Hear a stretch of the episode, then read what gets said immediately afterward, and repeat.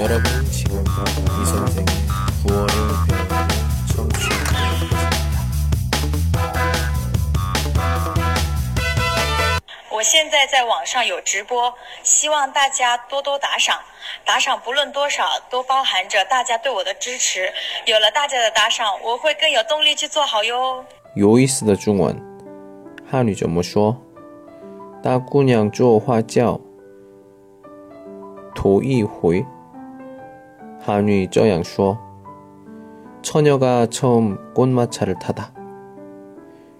실제 의미는 말 그대로 처음이라는 의미입니다. 듣기만 해도 설레는 단어, 처음. 여러분은 처음 하면 무엇이 떠오르세요? 오늘 자기 전에 한번 올해 처음에 무엇을 생각했는지, 그리고 무엇을 이뤘는지, 한번 생각해 보세요. 오늘은 여기까지.